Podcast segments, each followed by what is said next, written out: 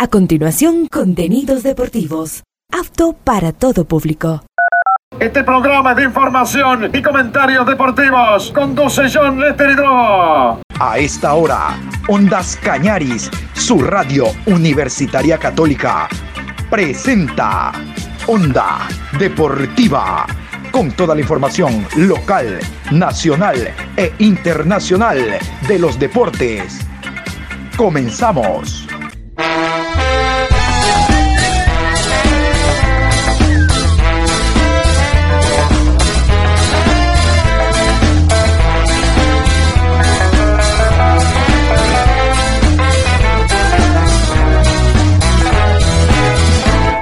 Ahora vamos a bailar para cambiar esta suerte. Si sabemos gambetear para ausentar la muerte.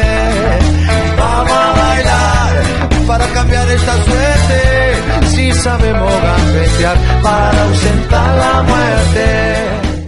Hola, ¿qué tal? Buenos días, ¿cómo les va? Adrián Sánchez, Miguel Patricio San Martín, oyentes de Ondas Cañaris, programación Onda Deportiva, hoy miércoles 20 de septiembre, programa 1280 a lo largo del día. Vamos a hablar de la Liga Pro, se tornó más interesante ahora con la salida de Leonardo Vanegas, porque realmente que los puntos que están en disputa son fundamentales, vitales, tanto para Libertadores Suramericana como para perder categoría. Hay cuatro, MLE, Libertad, Guayaquil City y Súmele Gualaceo. Algo se despegó, algo se fue el ya después de la victoria del día lunes, contada por Onda Cañaris y todo su personal deportivo. Hoy vamos a hablar del Club Sport Emelec, dio de prensa el presidente Pileggi, como el merengue, nada, no dijo nada, no dijo nada importante de, del equipo de fútbol que tiene que levantar lo que paga mensualmente el socio para estar en primeros lugares. Dicen que lo llaman a molestar y lo llaman a él y a los muchachos, pero ya tiene los nombres, de los nombres. Vaya a la fiscalía y de nombre, apellido, ciudad, cosa, color, fruta, teatro, de los nombres, puntualice. Pero ay, no, no, son malos conmigo, son malos. Pero yo he hecho una piscina, he hecho un equipo de voleibol, de béisbol, de boxeo, eso he hecho. Vaya, pregúntele al hincha si está contento con aquello. De aquello hablaremos después de las nueve horas, porque vamos a iniciar con el tema Liga Pro. ¿En qué? ¿En qué? Vamos a repasar los goleadores. Me preguntaban a mí hoy los goleadores y qué es de el goleador del City que no jugó el último partido contra el Cuenca. Me preguntaba un amigo de Cuenca, es que estaba suspendido, por eso no jugó. En todo caso, aquí vamos con los goleadores de la Liga Pro al momento jugados siete fechas. Lideran la tabla de goleadores Miguel Parrales, Guayaquil City, con 15 tantos. Técnico universitario Giancarlos Blanco, 12 goles. Por Independiente del Valle, Michael Hoyos, 11 goles. Liga Deportiva Universitaria de Quito, Alexander Alvarado, con 10 tantos. Damián Díaz de Barcelona, 10 goles. Y John Cifuente de Aucas, con 10 goles. Nos metemos a la fecha número 7. Hemos jugado 6 fechas, más las 15 de primera etapa son 21. Ahí está Parrales, Blanco, el colombiano, que les ha salido bastante bueno a la gente de técnico universitario. Por ahora Damián Díaz tendrá que permanecer algunos partidos ahí eh, con los 10 goles porque ya cumplió uno, le faltan 3. Vámonos ahora con, con, con, vámonos con los partidos de este fin de semana. Ya saben ustedes, hablamos desde lunes de la reprogramación de la fecha. Liga Deportiva Universitaria de Quito abre fecha enfrentando al conjunto de Lorense que no levanta hace rato. Cuidado y se me lo comen al pechón que está listo para salir. Aquí están. Los partidos de este fin de semana son los siguientes. Viernes 22 de septiembre, 19 horas, Liga Deportiva Universitaria recibe a Orense. Sábado 23 de septiembre a las 13 horas, Universidad Católica versus Gualaceo. A las 15 horas con 30, Emelec se enfrenta a Muchurruna.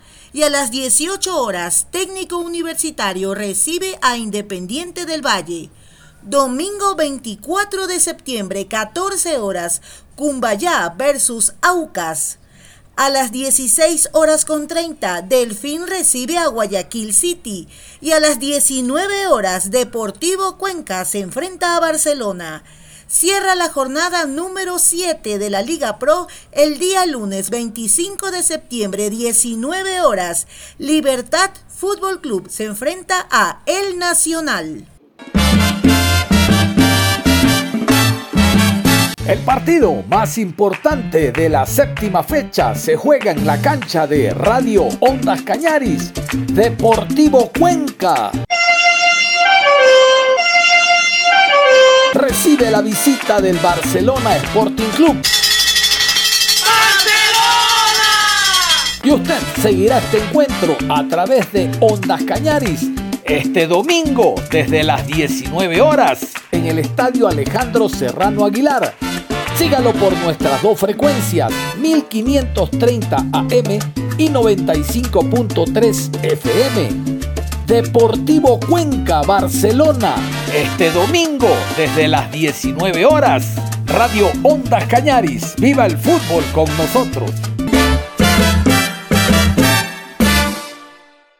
Ahí estaba, la promo, cómo olvidar, el domingo 19 horas Deportivo Cuenca enfrentando al conjunto del Barcelona. Deportivo Cuenca Barcelona el próximo día domingo 19 horas. Yo les quiero contar que hoy, ya mismo, a las 10 de la mañana, en Guayaquil, presencial, va a haber una reunión entre los 16 presidentes de Primera A de la Liga Pro y los 10 presidentes de Primera B Liga Pro. Ellos en conjunto han mandado una carta a través de Liga Pro para reunirse con Ecuatoriana de Fútbol y con el presidente de la CNA. ¿Qué es CNA? La Comisión Nacional de Arbitraje. ¿Por qué?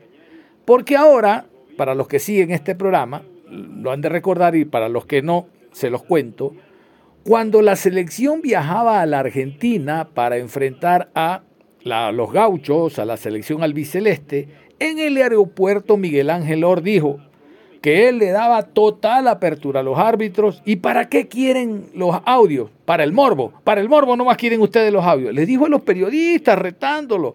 Dijo, nosotros somos ignorantes. A lo mejor él será más que otro, ¿no? Nosotros somos más eh, ignorantes y, los árbitros son muy inteligentes y ellos aplican sus reglas y sus normas porque eso han estudiado, pues nosotros somos ignorantes. Bueno, el discurso cambió, cambió. Es la presión, es la presión. Vamos a escuchar esta carta. A ver, la carta primera le enviaron los clubes al directivo. ¿Sabe qué? Vamos a reunirnos porque queremos los audios, queremos eh, que mejore el arbitraje y tal. Ahora Miguel Ángel Or envía esta carta de manera pública y abierta a la ecuatoriana de fútbol y concretamente a la CNA, a la Comisión Nacional de Arbitraje, indicando que sí, tienen razón. Vamos a pedir los audios. Sí, sí, tienen razón el arbitraje debe de mejorar. Pero por Dios, ¿cómo cambiamos hace dos semanas de la opinión que se tenía del arbitraje nacional? Era lo más sagrado que había el arbitraje. Ahora resulta que no. Ahora dice, no, no, no, es que sí se cometen errores, pero son más de forma que de fondo. Error es error. El árbitro no puede cometer errores. Para eso está el VAR, para corregirlo. Pero si en el VAR tienes otro de cuatro patas, igual que está en el centro del campo, estamos fregados, hermano. Estamos fregados, porque ¿a quién recurrimos? al Chapulín Colorado. No, ese no juega al fútbol. Aquí está la carta que hace pública Miguel Ángel Or en base a la petición de los 16 clubes de primera categoría sobre, vamos, los, ah, eh, ¿cómo es? Vamos con los, los videos, los audios del bar, los 16 de primera más los 10 de la B. La carta del OR, aquí. He leído varios comentarios sobre el tema arbitral y me parece prudente hacer una aclaración para no desviar la atención de lo que en realidad pensamos. Todos, dirigentes, entrenadores, jugadores, periodistas, hinchas, etc., hablan por lo general de la situación arbitral cuando suceden errores en los partidos. Ese malestar es entendible, pero no resuelve las cosas de fondo, porque así como se critica cuando hay días malos, también hay días bastantes que los árbitros tienen una buena jornada y eso tampoco significa que esté todo bien. Históricamente el arbitraje en nuestro país ha sido ninguneado. Se le ha prestado poca atención en cuanto a las necesidades básicas que debe tener un profesional de alta competencia, capacitación técnica constante, lugares de entrenamiento de primera, canchas y gimnasios, psicólogos, doctores, preparadores físicos, seguros médicos, fisioterapeutas, nutricionistas. ¿Tienen eso? Evidentemente no. Tenemos que lograr que el arbitraje sea una profesión aspiracional, que los bachilleres de buenos colegios quieran ser árbitros, porque es una profesión que además de ser bien remunerada en serie A y B, les permita crecer y tener todas las herramientas necesarias para desarrollarse como profesional, sin que sea impedimento que puedas estudiar otra carrera universitaria. Y para los árbitros que ya están retirándose de la actividad en cancha, encontrar puestos de trabajo en el bar, en las diversas comisiones de arbitraje, como asesores, etc darle una posibilidad a estos profesionales de tener una extensa carrera en esta profesión. Les estamos pidiendo a los árbitros que entrenen como pueden y que se presenten al día del partido a ser los mejores del mundo. No seamos injustos. El arbitraje ha sido manejado así siempre. No es culpa de nadie puntualmente. Así nos hemos acostumbrado a vivir desde hace 40 o 50 años. Siempre he destacado el trabajo de Roger Zambrano a cargo de la CNA, porque he visto su honestidad y paciencia, pero lamentablemente no es posible crecer o mejorar sin un impulso económico para desarrollar cosas necesarias para esa mejoría tan anhelada. Hoy, después de ver la queja constante de los clubes prensa, etcétera, vamos a sugerir realizar cambios en el arbitraje profesional junto con la Federación Ecuatoriana de Fútbol. La idea es que nos permitan colaborar con una comisión de árbitros élite. Los cambios sustanciales que se van a proponer están acorde al reglamento sobre la organización de arbitraje de las federaciones miembros de la FIFA, específicamente en el capítulo 20. La idea es liberar y descongestionar un poco la carga que tiene la Comisión Nacional de Arbitraje con el árbitro profesional, sobre todo económicamente, y así poder inyectar más recursos para la preparación y trabajo de los árbitros. Evidentemente, esta subcomisión será supervisada por la FEF y la CNA como reglamentariamente manda y administra la Liga Pro quienes designarán a personas capacitadas, ex árbitros ecuatorianos y extranjeros, para dirigirla. No se trata de disputas o peleas, se trata de juntos encontrar mecanismos que nos permitan trabajar en el crecimiento del arbitraje para el futuro. Se quería VAR en todos los partidos, entre ambas instituciones lo conseguimos. Ahora queremos los audios. Ya se envió la carta para que se expongan los audios después de los partidos. Todo eso suma, pero no es lo de fondo. Este miércoles los clubes de Liga Pro y la FEF conversaremos para revisar las propuestas de mejoras en el arbitraje de manera integral y también analizar varios temas inherentes a nuestro fútbol. Miguel Ángel Lor. ¿Qué les parece? Miguel Ángel Lor, él firma esta carta indicando entonces que va a pedir los, audios, los videos del VAR y que el arbitraje mejore que el arbitraje mejore, porque debe mejorar. Vámonos ahora, a propósito del tema Liga Pro, a escuchar a la presidente del Nacional, abogada la doctora Lucía Vallecilla. Ella habla del momento actual del Nacional, habla de que el equipo debe de mejorar porque es el rey de los empates. Esta semana Nacional tiene que visitar Loja. Libertad de Loja enfrenta Nacional. Habla de que va a continuar en el cargo Hugo Ever Almeida y de un rumor que no sé de dónde ha salido. Como el ML está en últimos lugares, se piensa y se cree, también estando el City, ex equipo del presidente Lord, fue presidente del City para llegar a ser presidente de la Liga Pro, que van a aumentar de 16 a 18 clubes. Pero de eso nadie ha hablado, nadie ha dicho. Es algún directivo de allá arriba, no, no, más arriba, que sin duda empezó a rodar el rumor, ¿no? Con cuatro o cinco acólitos que los hay, para que cuidado, no va a haber descenso y no va a bajar el City y el MLE. Es que se frotan como moscas donde bajan los dos equipos del Guaya, que son los que le dan de comer, por lo menos el MLE. El MLE sigue llenando estadios. El MLE sigue siendo atracción, aún en últimos lugares, allá en la capital. En la capital lo siguen viendo. Vean ustedes el último partido, Nacional MLE, la gente lo fue a ver. Entonces, eso también habla la doctora Vallecilla. Dice, estamos en un chat, todos los presidentes, y de ese tema ni se ha hablado. Ni se ha hablado de ese tema. Mejor con la doctora Lucía Vallecilla, hablando de este y otros temas referentes al único vitri del fútbol ecuatoriano, el Nacional. Nacional es el campeón, por eso estoy contento. Nacional es el campeón, por eso estoy contento. presupuesto de la institución no tiene mucha comparación con otros presupuestos sumamente altos. Y eso es lo que tratamos nosotros en este momento de seguir haciendo por la situación financiera y la estabilidad que tenemos que brindarle al club. Desde que nos posesionamos hemos bajado un poco las deudas, los rubros y los presupuestos, sobre todo para el equipo de primera, si bien es cierto, es un poco limitado, pero sin embargo tratamos de estar al día y darles absolutamente todas las necesidades que conlleva mantener un equipo de primera. Cuando nosotros empezamos en la primera fase, si ustedes recuerden, empaté el primer partido y los tres siguientes perdimos. Hoy hemos empatado seis fechas y todavía tengo las esperanzas completamente intactas de que logremos el objetivo. Hemos conversado con el cuerpo técnico el día de ayer, el cual mantenemos una excelente relación y comunicación. Vamos a ajustar donde se tenga que ajustar. Es importante ir ganando puntos y a no tener la base que tuvimos el año anterior, el, semestre anterior, sino que es importante ir ajustando los puntos que sean necesarios para lograr el objetivo. Yo creo en los señores jugadores, creo en su capacidad, creo que son 11 contra 11 en la cancha, como conversábamos con el dirigente de Meleg ese día del partido él le decía, Dios nos tiene que bendecir, eh, esto es fútbol, son 11 contra 11 en la cancha y estoy segura que Melec no va a descender y, bueno, estoy segura de que eso va a ser así también.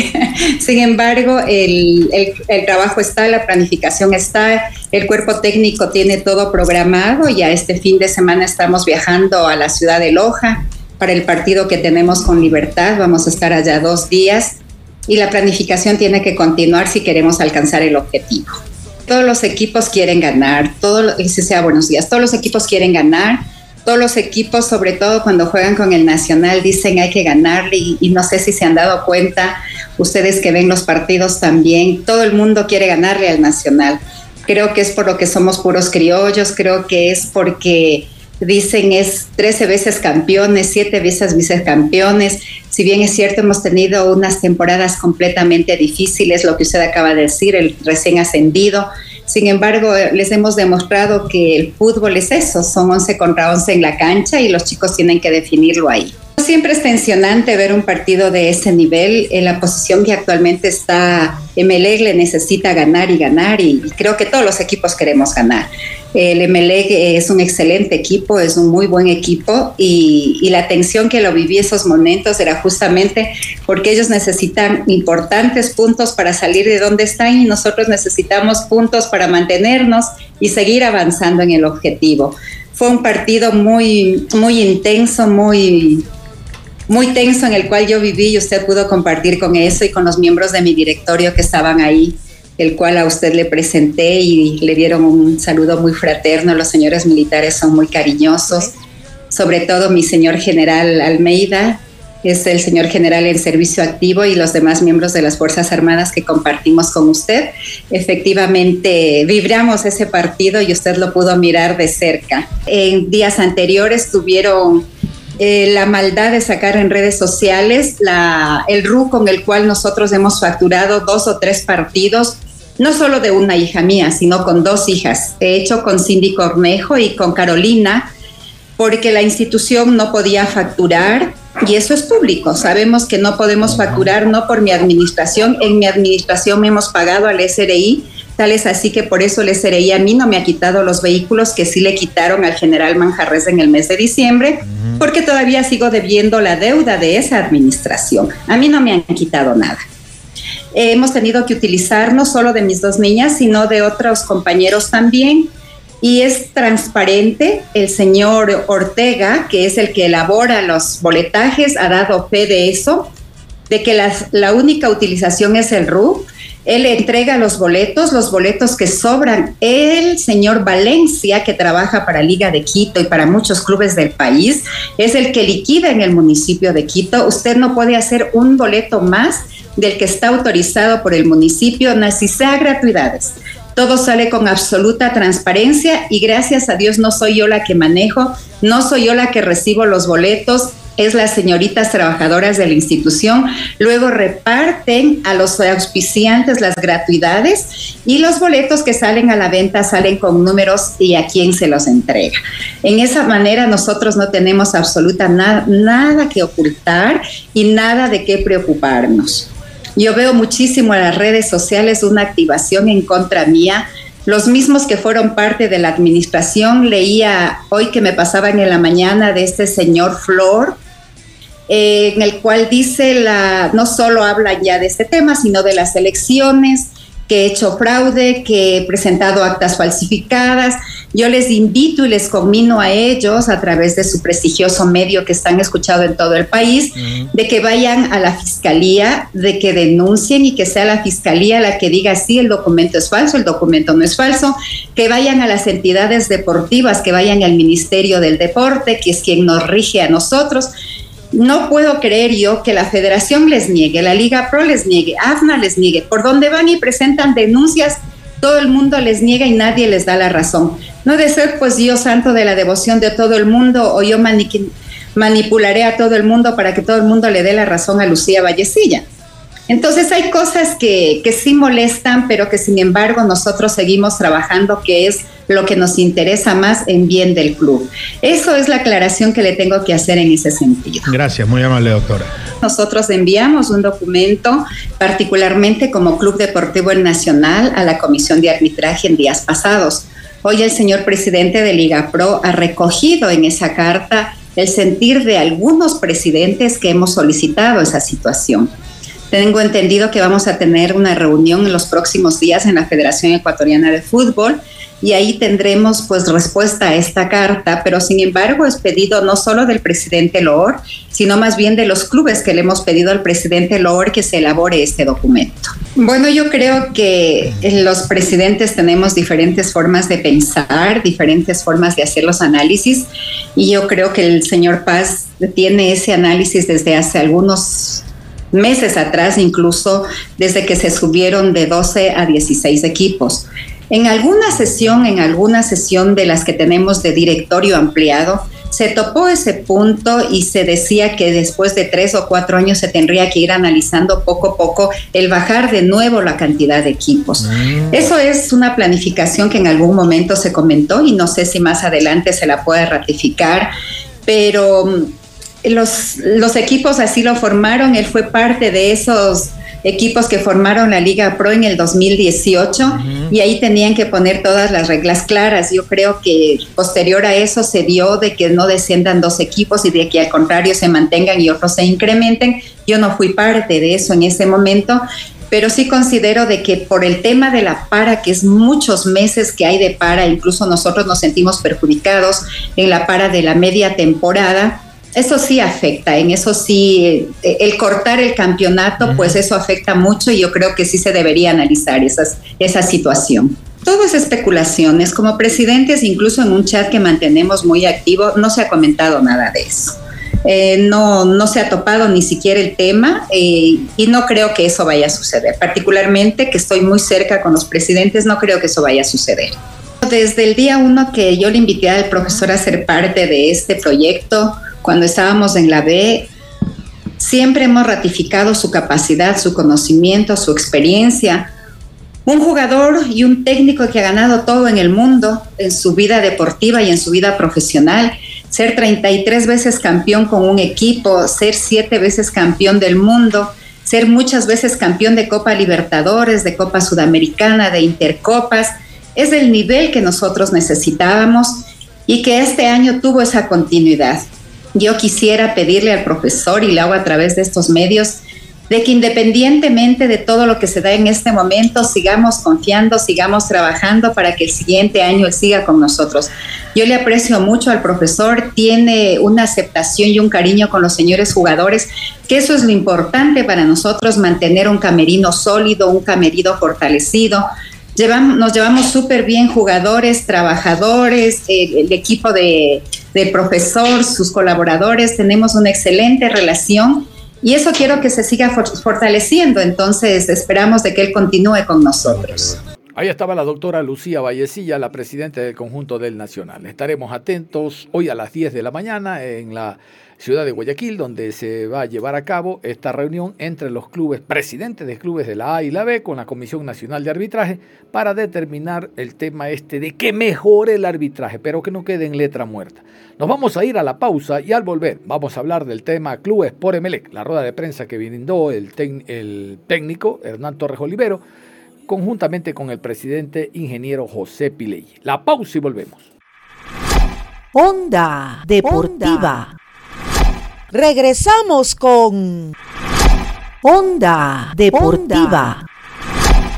Vamos a continuar en la programación Onda Deportiva. Habíamos dicho al inicio que el espacio del Emelec nadie se lo quita porque habló el presidente y dijo cada disparate estuvo también ahí el director técnico Hernán Torres Orivero. Estaba como suso el hombre ahí que miraba, miraba. Ahí se le preguntó algo, pero el hombre dijo, ¿no te parece, Lucas, que tú y yo estamos locos, Lucas? Y nada más. No dijo nada de fondo. En general, la rueda de prensa fue para hablar de amenazas y de otras cosas. Mejor vamos al detalle de lo que fue la rueda de prensa. José Pileggi, presidente del Club Sport Emelec, atendió el día lunes a los medios de información y se refirió a las amenazas que han recibido en las últimas semanas. Asegura que tiene a gente identificada y que se han hecho las respectivas denuncias en la Fiscalía. Hay jugadores que están siendo amenazados, los llaman, quieren asustar a nuestro equipo hinchas han venido a querer hablar, pero en realidad lanzaron piedras. Y eso está mal en una sociedad civilizada.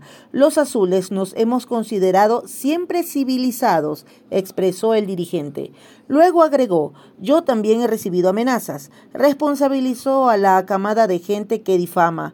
La situación del país no está de lo mejor como para permitir estas situaciones. Los tenemos identificados. Hay gente control center y que van con los medios.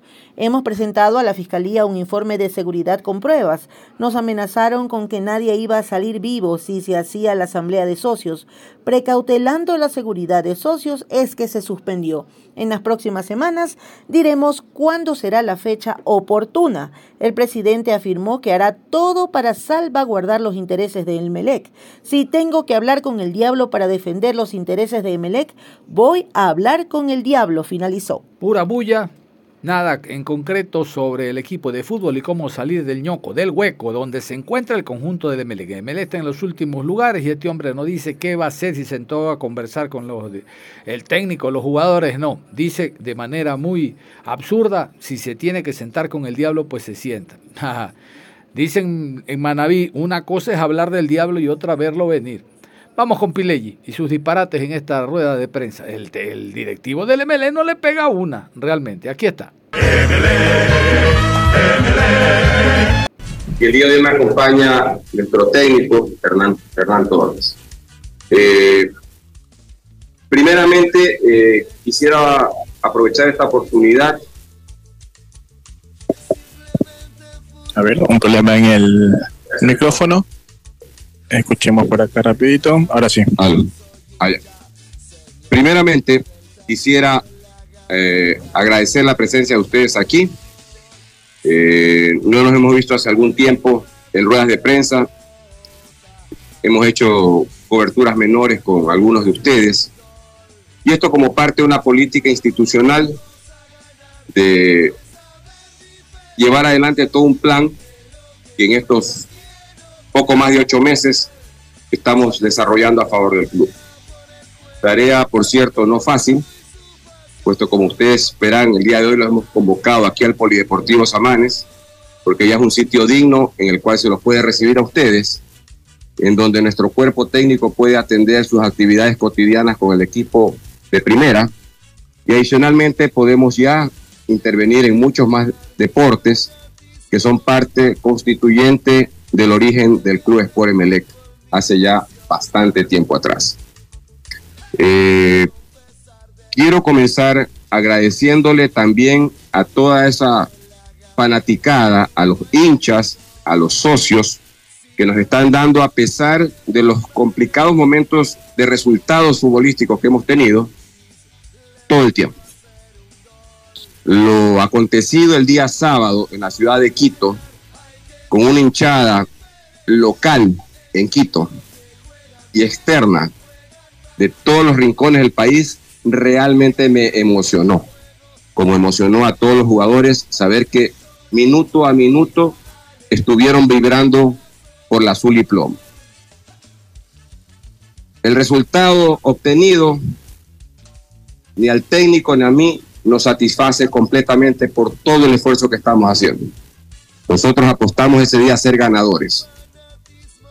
Otros elementos adicionales no permitieron que se concrete el segundo gol y que vengamos con el triunfo como era la aspiración de todos. Pero sacamos un punto de oro importantísimo con el equipo que va punteando la tabla general a nivel nacional como es el nacional. Creo yo que eso es también importante reconocerlo. De otro lado, ya volviendo acá a Guayaquil, tenemos que comentar situaciones que nos tienen preocupados. Una de ellas tiene que ver con la convocatoria de nuestros jugadores de la sub-15 y de la sub-17 al seleccionado nacional. Les recuerdo a todos ustedes que el Club Sport Emelec el año pasado fue vicecampeón de las categorías sub-13, sub-15, sub-17 y estuvimos en todos los playoffs de la sub-19. Esto significa que tenemos los mejores de los mejores jugadores de formativas en el país. Y llama muchísimo la atención que apenas uno solo esté siendo convocado. Mientras otros equipos que ni siquiera llegaron a participaciones estelares en estos torneos del año pasado tienen dos, tres, cuatro y cinco jugadores en la selección. Esto es un llamado de atención, puesto que tengo que yo, como presidente, responderle a los dirigentes de formativas por qué nos está dando esta participación. Tengo yo como presidente que responderle a los jugadores de formativas que hacen mucho esfuerzo por qué no están siendo convocados cuando tienen calidad y tienen fútbol. Tengo que yo responderle a los padres de familia por qué razón sus hijos no son convocados cuando ellos hacen un enorme esfuerzo para que sus hijos tengan la posibilidad, el ticket de vida de ser futbolistas profesionales puesto que aquí en nuestras formativas estamos formando hombres de bien, pero también profesionales de futuro, puesto que esto nos afecta a nosotros como club, al momento que desde nuestra cantera no se pueden promocionar jugadores que luego el club pueda oportunamente integrarlos a su equipo de primera y segundo, poderlos vender, que se convierta en una fuente de ingreso en cualquier modelo de negocios de cualquier equipo moderno del mundo. Y eso es importantísimo anotarlo. Nosotros venimos haciendo un gran esfuerzo, yo en lo personal, con las formativas desde hace dos o tres años atrás. Y eso sí preocupa bastante. Finalmente, tengo que indicar algo que ya me preocupa en lo personal y es parte de la convocatoria al día de hoy que he hecho con ustedes y tiene que ver con la situación de seguridad que tiene el país y lamentablemente tengo que indicar que existen personas dedicadas no a hablar de fútbol, no a hablar de deporte, ocultos en micrófonos y ocultos en cámaras, a querer denigrar a la persona. Y en estos ámbitos de seguridad, no me deja mentir nuestro jefe de seguridad de la institución, el mayor Francisco Ugarte, que está poniéndose en riesgo la seguridad de todos quienes hacemos el club. Absolutamente nos negamos a aceptar este tipo de violencia mediática porque nos está haciendo daño. Ha hecho daño ya a jugadores de fútbol, que están siendo amenazados a través de las redes y están siendo amenazados a través de llamadas telefónicas que buscan extorsionarlo, que buscan vandalizar el trabajo que están haciendo y atemorizarnos. Nuestro cuerpo técnico, idéntica situación, hace dos semanas aquí vinieron unos hinchas a querer hablar y lo que tiraron fueron piedras desde la calle hacia acá a la cancha. Eso está mal. Eso no es admisible en una sociedad civilizada. Más aún que los MLXistas siempre nos hemos considerado gente civilizada. En lo personal también tengo que hablar. He recibido amenazas y eso pone en riesgo la seguridad personal y de mi familia. Y por tanto responsabilizo a toda esta camada de gente que está dedicada a difamar. Hablemos de fútbol, hablemos de deporte, sí, pero no personalicemos estas situaciones porque nos afectan. La situación en el país no está de lo mejor como para permitir este tipo de situaciones. Y les hablo directamente a ellos. Ellos saben quiénes son. Los tenemos ya identificados. Tienen troll center, tienen medios trabajando para ellos, tienen gente trabajando por debajo y no vamos a permitir que nos sigan atemorizando. Les digo a ustedes que estamos aquí justamente para anunciar esta situación. Es la razón también, señores, por la cual la semana pasada, con un informe de nuestro jefe de seguridad, con toda la evidencia, se presentó en la Fiscalía General del Estado la respectiva denuncia por los actos que se estaban planificando hacer en contra de jugadores, cuerpo técnico, mi persona y sobre todo aquellas personas que iban a asistir a la Asamblea General de Socios. Hay gente que no quiere que se dé la asamblea y nos amenazaron públicamente. Y eso lo digo una semana después justamente porque no quisimos escandalizar la noticia. Esto es grave. Nos amenazaron de que no iba a salir nadie vivo del estadio Capuel si se iba a dar la asamblea el día lunes de la semana pasada. Por esa razón tuvo el Club Sport Emelec que tomar la decisión en base al informe de nuestro jefe de seguridad en base a la denuncia y las investigaciones que se están realizando por parte de la UNASE, si no me equivoco, mayor, y precautelando la seguridad de los socios que se suspendió la asamblea de la semana pasada y que en próximas semanas se anunciará la fecha oportuna en la que lo podamos hacer. Valga la oportunidad también para convocar a todos los que hacemos el emelexismo aquí en la ciudad de Guayaquil, en el país, para el próximo partido que vamos a tener este sábado a las tres y media de la tarde, si no me equivoco, sí. ¿no es cierto? Contra el Club Muchucruna. Queremos, así como estuvimos el sábado, en un solo puño, todos los emelexistas juntos, a llenar la caldera para ir a ganar este partido. Los resultados de fútbol no son rápidos, no son del día a la noche, más aún cuando tenemos un equipo nuevo y que ha tenido sus lamentables accidentes, sobre todo de lesiones de jugadores en este transcurrir. Y queremos contar, como hemos contado hasta ahora, con ustedes, socios e hinchas, todos unidos para salir a conseguir ese resultado que necesitamos y que nos permita soñar en copas sudamericanas o libertadores puesto que todavía quedan nueve partidos en esta segunda fase de la Liga Pro. Agradecerles nuevamente a ustedes la presencia y decirles adicionalmente que tenemos precios preferenciales para las galerías tanto de La Quito, la galería de Pío Montúfar, para las preferenciales tanto de Pío Montúfar o palcos, eh, eh, y también tribunas tanto de San Martín como de General Gómez. El Emelexismo unido puede trabajar junto para sacar adelante el equipo en los momentos difíciles. Y puede también ese Emelexismo unido disfrutar de la gloria cuando se nos vengan dando mejores resultados. Y como les decía, en la rueda de prensa también estuvo presente el director técnico, Hernán Torres, Hernán Torres y Pileggi, contestando preguntas puntuales. Esto es lo que tuvo que decir en la rueda de prensa, pero la prensa deportiva se la sacaba con las preguntas y las preguntas que el hombre respondía. Pero del tema futbolístico de primera categoría, cómo salir del fondo, otra vez, nada de nada. La rueda de prensa, Torres y Pileggi. Eh, me quiero centrar un poquito en la parte deportiva, profe, para hacerle la consulta a usted. Eh, en este segundo tiempo, en este último partido, si bien es cierto, usted ya tiene una alegría quizás en el entorno por las lesiones que se habían dado con el tema de Miller Bolaños.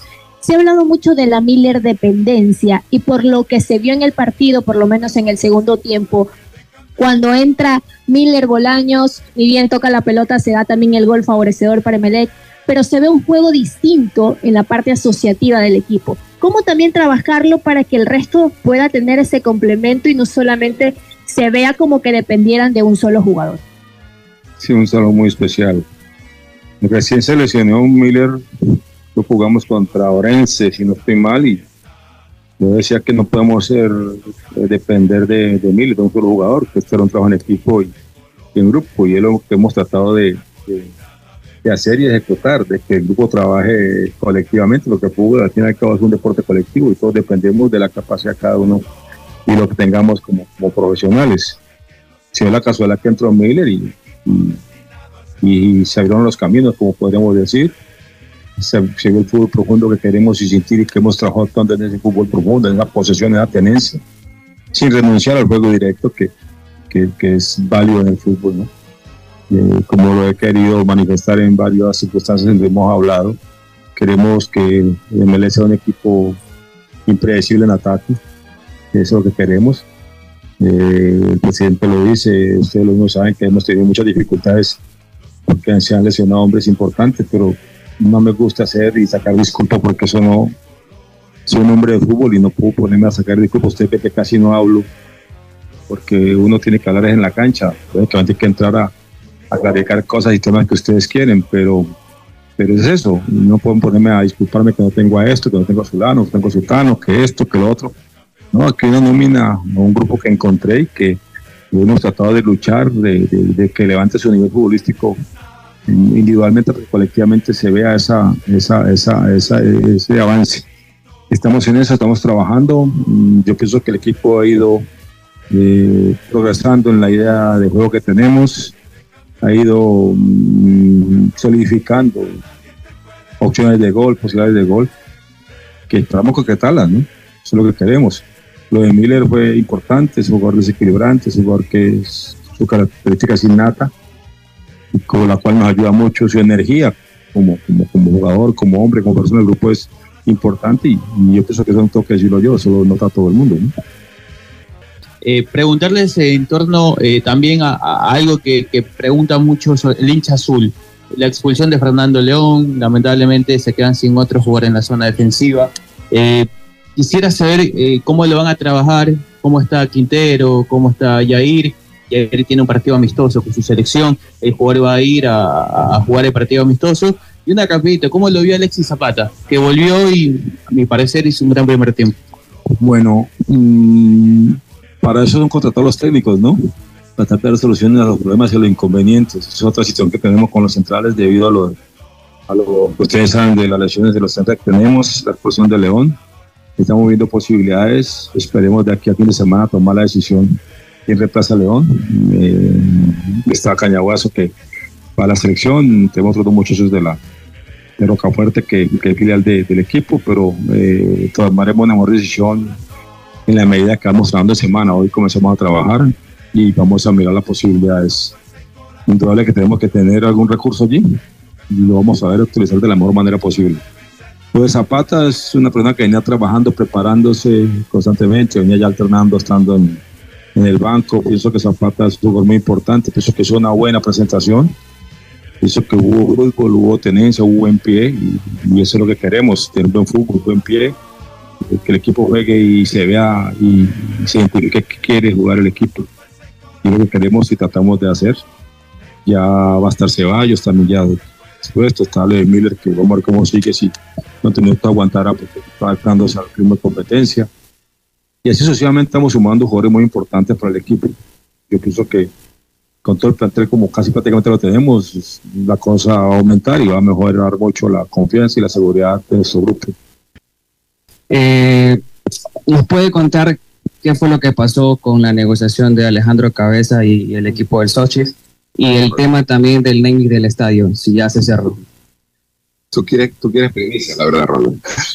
bueno, eh, bueno, comencemos por el tema del naming del estadio. Eso estamos negociándolo y les puedo anunciar que eh, próximamente nuestro departamento de marketing, a cargo de, Christopher Badoviana, va a anunciarlo públicamente este socio que se suma al proyecto del Club Sport Emelec para un largo plazo. Eh, no es fácil, ustedes saben, en las condiciones que se encuentra el país y comenzando una nueva gestión que tiene poco más de ocho meses a cargo de esta dirigencia, tener socios como los estamos teniendo y a quienes de paso les agradezco por la confianza pedida por su representante con el, Sochi de, Rusia. El chico viajó eh, y más allá de las noticias que se publicaron, la verdad es que el chico pasó todas las pruebas médicas. De hecho, se fue de aquí con las imágenes completamente limpias para sumarse al equipo. Nosotros recibimos una oferta por escrito de ellos de un valor X, al cual nosotros hicimos una contrapropuesta que la semana pasada fue aceptada. Estamos hablando del viernes, hace unos 10 días atrás. Enviamos el contrato de borrador en inglés y en español y faltando una hora, la semana que pasó, el día miércoles, para la que se cierre el libro de pases en Rusia, nos mandaron el documento totalmente cambiado. Por tanto, mal podía, en responsabilidad con el club, y en responsabilidad con el jugador firmar ese documento que nos cambiaba las condiciones acordadas, tanto en lo económico como en la garantía de Alejandro para su estabilidad allá. Nosotros tenemos que mediar las dos cosas y por esa razón, lamentablemente, no se pudo eh, concluir esta negociación que era muy positiva para las partes, los términos originales que habíamos hablado. Y por otro lado, eh, estamos nosotros a la expectativa de que llegue ya Alejandro, a quien queremos mucho, para que se sume a la práctica con el profe, eh, para tenerlo listo para los próximos partidos de la Liga Pro. Eh, el tema de Jair Coyaguazo, no sé a quién le competiría esta situación, está convocado a, a un microciclo para un tema muy importante. Para tener un poco más de claridad en el tema, van a permitirle eh, estar presente ante la ausencia de centrales. Y la otra pregunta para el presidente, ¿cómo marcha el tema de la renovación de Pedro Ortiz? Entendemos que está hasta este año, es, tiene contrato el arquero y ha sido una de las figuras importantes de la plantilla. ¿Cómo marcha el tema de su renovación? Muchas gracias. Cuando Cañaguazo central, la única opción que tenemos es él, ¿no? Ya después entraríamos nosotros a buscar jugadores que cumplan esa posición, siendo que están en otra posición. O sea, jugadores eh, que tengan varias eh, posibilidades de jugar en varios puestos. Pero lo, lo indicado es que esa Cañaguazo no sé cómo se maneja aquí el aspecto de la selección, de la necesidad que tiene el club, no sé quién determinará esa situación. Eh, yo pues yo quisiera tenerlo jugado, pero no sé cuáles son las leyes y las situaciones de la federación y con los lugares que son llamados a la selección o con el club, cómo sería la, la situación. Tendría que entrar a clarificar ese tema y, y ahí sí en ese aspecto no puedo yo responder la situación. A ver, complementando lo que indicó Hernán, este, ya hemos conversado con la Federación Ecuatoriana de Fútbol y le van a dar a, a, a Coyaguazo, a Yair, eh, unos días para que pueda estar listo para jugar acá con el partido que tendríamos este día sábado, para que pueda contar Hernán con él para el partido. Y por otro lado, luego se integraría a este microciclo. Eh, está, está conversado. Y respecto al segundo tema, que es lo, lo de Pedro Ortiz, bueno, este, nuestra Secretaría Técnica está hablando con los jugadores a los cuales el club eh, pretende eh, justamente manejar renovaciones. Eh, Pedro es una de esas personas, no podemos adelantar absolutamente nada porque esto es parte de lo que tenemos que hacer y valga la oportunidad para llamar también la atención a quien tiene que seleccionar a, los jugadores que participen en el equipo de primera de la selección nacional de que Pedro Ortiz es uno de los grandes arqueros del Ecuador y no puede estar afuera de las convocatorias. Tengo la noticia del Banco del Astro para el Emelec, el nombre del estadio. Por eso que usted no lo ha anunciado.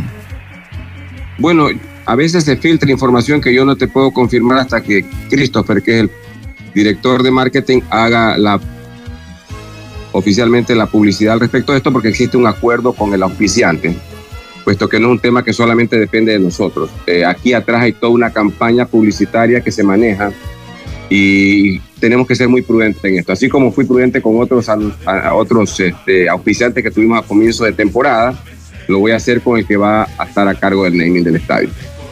¿Cuál va a ser su reacción al respecto? La vieja dirigencia le pide en redes sociales que usted un paso al costado. ¿Qué le responde usted ante ellos y todo lo que ha vivido? Las críticas también del hinchado. Mira, yo creo que es parte justamente de una campaña donde nadie tiene cara. A mí me gustaría recibir la cara de quien está diciendo eso. Cuando usted dice que hay la vieja dirigencia, me gustaría que aparezca la vieja dirigencia. Deme nombres y apellidos. Está pidiendo que no se inviertan recursos fuera del fútbol. Cuando no sabe que aquí tenemos a niños necesitados haciendo basquetbol, en donde esa es una actividad que se autofinancia. Cuando tenemos niños de socios aquí haciendo natación desde el mes de marzo, aquí afuera hay unos niños que son parapléjicos, hijos de socios, que están recibiendo los beneficios de tener una piscina que nunca la tuvieron antes.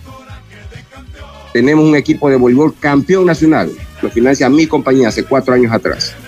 No sale un puto centavo de las arcas del club para financiar otro tipo de deportes. Y lo que sí llama la atención es que estos que estuvieron ocho años, como este señor, jamás hicieron nada y ahora vienen a reclamar. Eso sí me llama la atención y lo hacen a través de redes. Cuando uno es varoncito y tiene bien puestos los pantalones, da la cara y no se oculta. Yo he dado la cara todo el tiempo y he recibido el embate de gente que se oculta en redes con nombres que no existen, con videos de gente que no existe, y mi respeto, siempre le he dicho y lo seguiré sosteniendo, a toda la dirigencia seria del Club Sport Emelec. Porque el Club Sport Emelec se ha caracterizado por tener gente honesta y, decente frente a su dirigencia.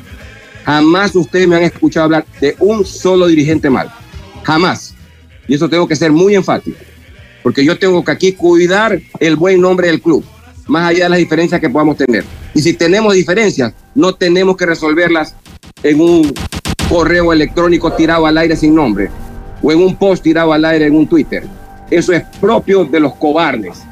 Eh, profe, eh, faltan cinco fechas. Eh, si bien es cierto, usted siempre ha manifestado de que hay que buscar el resultado positivo, de que hay que sacar también ya resultados de tres puntos, pero se viene con un empate. La capital, si bien es cierto, no se pierde. Pero ¿cómo se planifica después de estas cinco fechas finales que hay que jugarlas? Porque Melec está todavía comprometido en la parte del descenso. Y presidente, ¿ha recibido por ahí ayuda o posibilidad de conversar con personas que estuvieron también involucradas al Emelec para acercarse a su directiva y ayudar de una otra manera?